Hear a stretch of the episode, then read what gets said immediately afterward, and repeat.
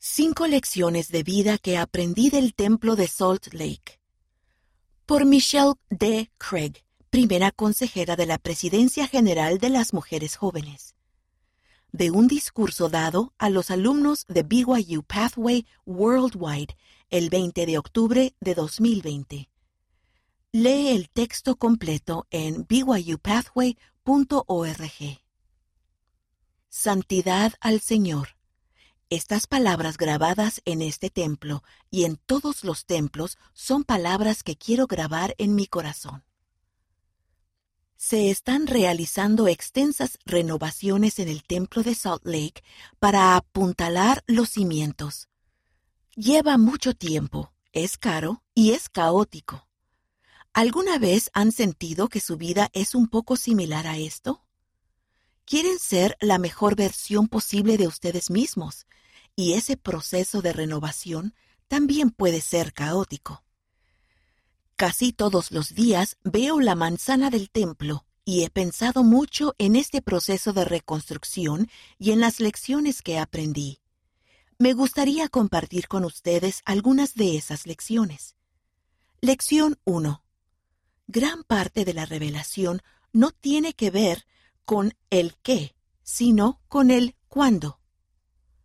Escuché al elder David A. Bednar del Quórum de los Doce Apóstoles enseñar esta verdad al hablar de este proyecto masivo. Dijo que los líderes de la Iglesia conocían desde hacía algún tiempo el trabajo necesario para adaptar el templo a la normativa de construcción moderna, pero que no era el momento adecuado. La tecnología, el equipamiento y el equipo adecuado no estaban disponibles. Ahora lo están. Y miren lo que está sucediendo. A veces sabemos que algo tiene que ocurrir en nuestras vidas. Puede que oremos para recibir una respuesta y sintamos que no la estamos recibiendo. Confíen en el Señor y en su tiempo. Él conoce el fin desde el principio. Él sabe qué y a quién necesitamos ahora y qué y a quién necesitaremos mañana. Si confiamos en Él, Él hará que cumplamos la normativa para durar por las eternidades. Lección 2. Los esfuerzos que valen la pena toman tiempo y esfuerzo. La construcción del templo de Salt Lake tomó 40 años. Los pioneros experimentaron muchos contratiempos y el proceso fue lento y agotador. ¿Y si esos pioneros se hubieran rendido? ¿Y si hubieran dicho, esto es demasiado difícil, y lo hubieran dejado? La renovación de este templo tomará años, no cuarenta, pero el proceso no será rápido.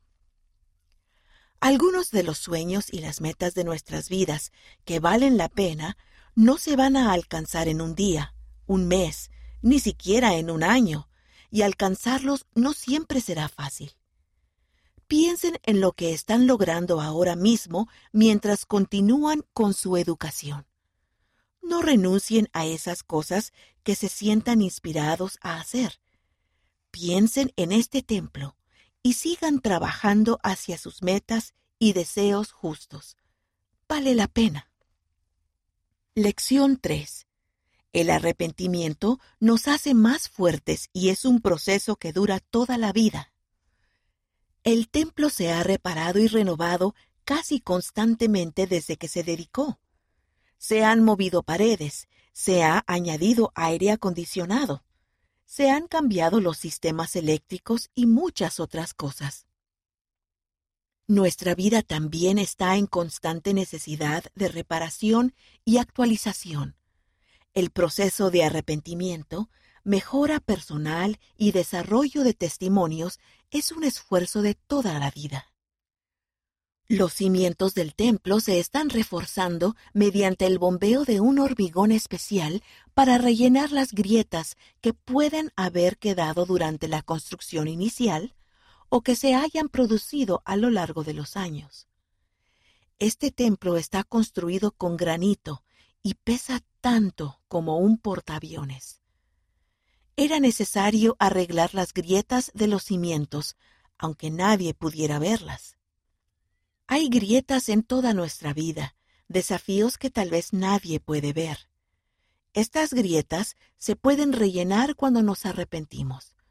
Se pueden rellenar porque Jesucristo expió cada uno de nuestros pecados y defectos, porque su gracia nos puede sanar. En realidad, el arrepentimiento no solo consiste en arreglar las grietas, sino en hacernos más fuertes y mejores de lo que éramos antes, igual que el templo. Lección 4. Podemos reflejar la luz de Cristo. Uno de mis lugares favoritos de la manzana del templo es un sitio donde se puede ver el templo de Salt Lake reflejado en un hermoso y tranquilo estanque. El profeta Alma en el libro de Mormón hace algunas preguntas importantes a los miembros de la iglesia. Una de ellas es, ¿podéis mirar a Dios con un corazón puro y manos limpias, teniendo la imagen de Dios grabada en vuestros semblantes? En otras palabras, cuando otras personas los miran, ¿pueden ver reflejada la luz de Cristo? Para ver un reflejo, tiene que haber luz. Si sabemos quiénes somos y de quiénes somos, amados hijos e hijas de padres celestiales con una naturaleza divina y un destino eterno, será más probable que reflejemos la luz de Jesucristo. Tendremos más probabilidades de ver claramente en un mundo que es cada vez más oscuro. Lección 5. Nunca nadie se dejó llevar hacia la santidad. En el espejo de agua, el estanque reflector, uno puede ver las ventanas, las puertas, las agujas del templo y las palabras inscritas Santidad al Señor. Recuerdo que se ha citado a John Stott, sacerdote anglicano, que dijo, Nunca nadie se dejó llevar hacia la santidad. Haciendo eco de ese pensamiento, el elder Jeffrey R. Holland del Quórum de los Doce Apóstoles enseñó que nada que valga mucho la pena simplemente sucede. En otras palabras, debemos ser intencionales y deliberados para desarrollar la cualidad de la santidad en nuestras vidas. Incluso las tareas más comunes, si se realizan con intención, pueden ayudar a que nuestros esfuerzos sean más santos. Si lo que buscamos es la santidad, entonces debemos encontrarnos en lugares santos. Estos lugares son los templos, nuestras capillas y nuestros hogares. Una de las razones por las que estos lugares son santos es porque están dedicados. Dedicar significa apartar para un propósito sagrado. Es un verbo, una palabra que indica una acción. Si los templos las capillas y los hogares están dedicados como lugares santos, y si quiero que mi vida sea santa, entonces debo dedicar mi vida a ese propósito. Santidad al Señor. Estas palabras grabadas en este templo y en todos los templos son palabras que quiero grabar en mi corazón. Los cimientos, la luz, el agua, la santidad recordatorios visuales de nuestros cimientos seguros, la luz del mundo, el agua viva, el Santo de Israel.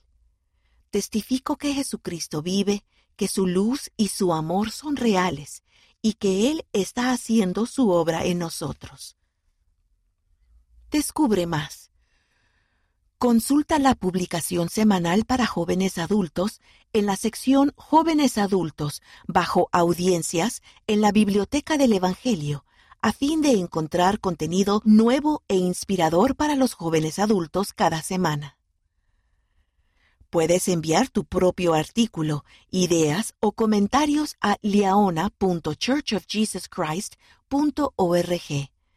Queremos saber de ti.